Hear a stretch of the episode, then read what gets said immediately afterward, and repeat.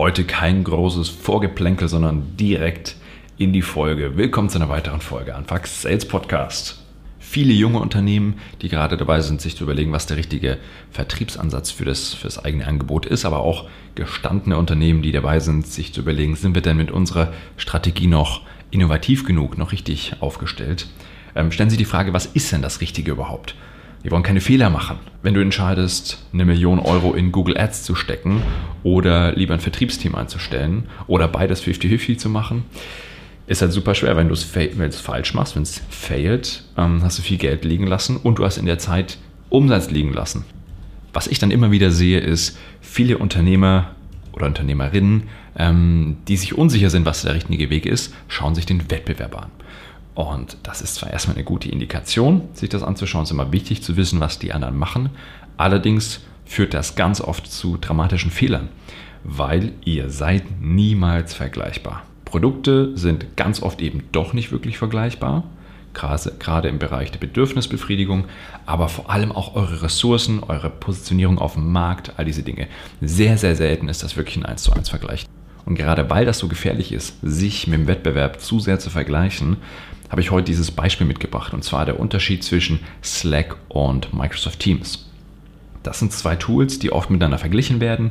Ähm, beides sind Tools für Kollaboration, eher Chat anstelle von E-Mails schreiben, Datenablage, Datenstruktur ähm, auch Thema Aktualität von Daten, gleichzeitig in Dokumenten arbeiten, APIs und Schnittstellen zu anderen Tools und all diese Themen. Also ich bin mir ziemlich sicher, jeder von euch nutzt mindestens eins dieser Tools, also wisst ihr, wovon ich spreche. Ähm, der große Unterschied ist, die Vertrieb, Vertriebsansätze, die Marktstrategien von beiden Produkten sind fundamental unterschiedlich. Also starten wir mit Slack. Slack ist 2013 das erste Mal gelauncht in so einer Beta-Variante, haben ganz, ganz viel User-Feedback gesammelt und dann 2014 sind sie gelauncht, haben dann innerhalb von vier Monaten, ich glaube, 1,1 Millionen User gewonnen. Ähm, 2018 hatten sie 8 Millionen und heute sind sie bei 14 Millionen Daily Active User. Ähm, mit 25 Milliarden äh, Marktkapitalisierung bewertet, also ein ordentliches Unternehmen nach ein paar Jahren. Ne? So, was waren die Wachstumstreiber? Wachstumstreiber Nummer 1 war ganz klar das Timing. Sie sind genau 2013, 2014 auf den Markt gekommen, wo sich alle darüber beschwert haben, wie viele E-Mails sie bekommen. Ja, wir haben alle seit fünf Jahren dann ungefähr äh, iPhones gehabt und haben plötzlich gemerkt, dass diese Dauererreichbarkeit über E-Mails einfach scheiße ist. Ähm, und dieses E-Mail-Problem haben sie durch, durch Slack angegangen und gesagt, dadurch reduzieren wir die E-Mails und wir kommunizieren mehr über den Chat. Kollaboration und Dateienflut, ja, jeder kennt das eine Präsentation, fünf verschiedene Varianten. Äh, was ist denn da das Passende? Dann ganz klar die Mund-zu-Mund-Propaganda war ein ganz krasser Wachstumstreiber, gerade weil sie so innovativ in dem Bereich sind. Die Medien haben das total aufgegriffen. Auch weil die GründerInnen, oder die waren Mann und Frau, glaube ich sogar, ähm, sehr, sehr bekannt waren schon, zumindest in den USA, weil die davor schon Flickr, glaube ich, gegründet hatten. Auf jeden Fall haben sie es aufgegriffen, weil es einfach so ein trendiges Thema war. Das heißt, das Timing und Mund-zu-Mund-Propaganda und Social Media, organische Reichweite. Gerade, gerade auf Twitter waren die super erfolgreich, die Leute ähm, da zu entertainen und zu educaten. Und vor allem die extreme Kundenzentrierung.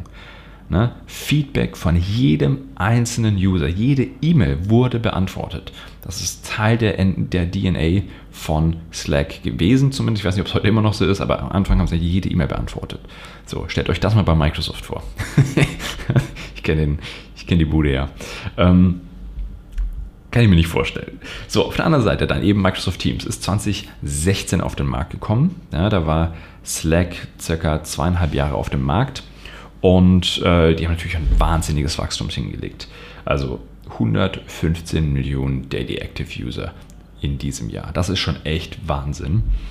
Schauen wir uns mal hier die Wachstumstreiber an. Nummer eins ist natürlich ganz klar die Marke, die Brand und der Kundenzugang. Noch viel wichtiger. Microsoft hat ja weltweit fast keine Neukunden mehr, ja, weil ähm, wenn du nicht komplett im Linux oder ähm, macOS-Universum lebst, hast du irgendwie ein Microsoft-Produkt. Und gerade in der Enterprise, der Enterprise-Welt, ähm, naja, wer hat denn da nicht wirklich irgendwie sein Active Directory bei Microsoft oder solche Geschichten? Also der Kundenzugang war einfach schon mal da. Das ist der Punkt 1. Dann der Zugang zu den Entscheidern. Ähm, wenn ich damals bei Microsoft das Telefon in die Hand genommen habe und bei einem Kunden angerufen habe, ich habe immer Entscheidertermine bekommen, weil du einfach jemand bist bei Microsoft, weil du einfach so eine krasse Marktmacht hast und so eine Relevanz für diese Unternehmen hast.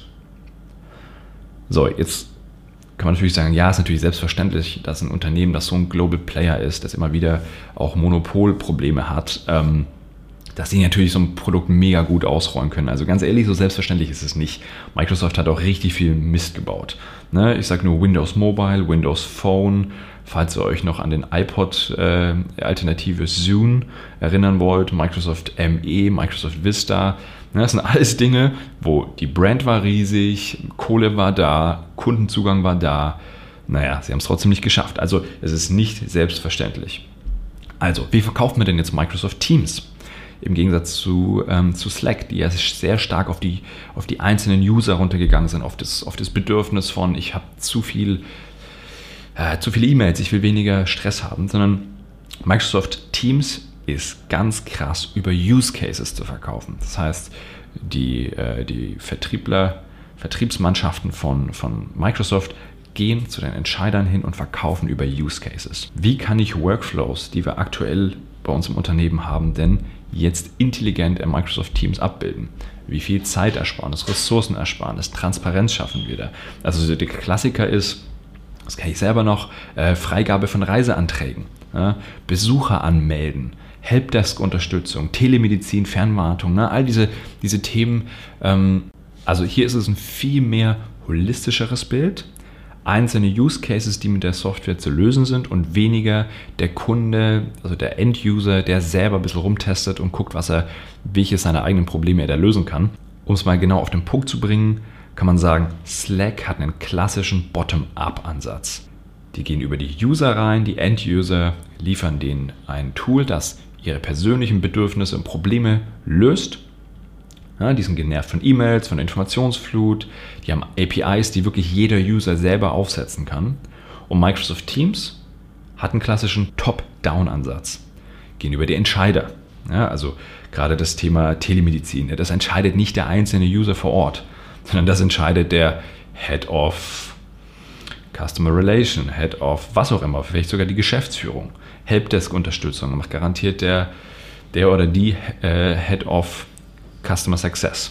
Die wollen Prozesse organisieren und dann auf das Unternehmen ausrollen.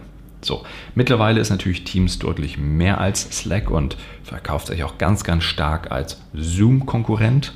Was ich aber eigentlich nur zeigen wollte, ist, das sind zwei Tools, die zumindest in der, in der Grundidee sehr ähnlich sind. Die werden immer wieder miteinander verglichen und haben zwei grundsätzlich verschiedene Markteingänge. So, was heißt das jetzt für uns, für das Takeaway aus dieser Folge? Du musst deine Marktstrategie so wählen, dass sie klar, das ist der Standard, zu deiner Zielgruppe passt, zu deinem Produkt und vor allem zu deinem Unternehmen passt. Zu deinen Ressourcen, deinem Wissen und den Dingen, die du hast, die andere nicht haben. Und ganz ehrlich, man kann jetzt sagen, ja, Microsoft ja ist so toll, die sind ja so riesig, ähm, aber ganz ehrlich, Microsoft könnte einige Dinge nicht machen, die Slack macht. Also die Idee, dass Microsoft jede Kunden-E-Mail beantwortet, halte ich aktuell für völlig utopisch.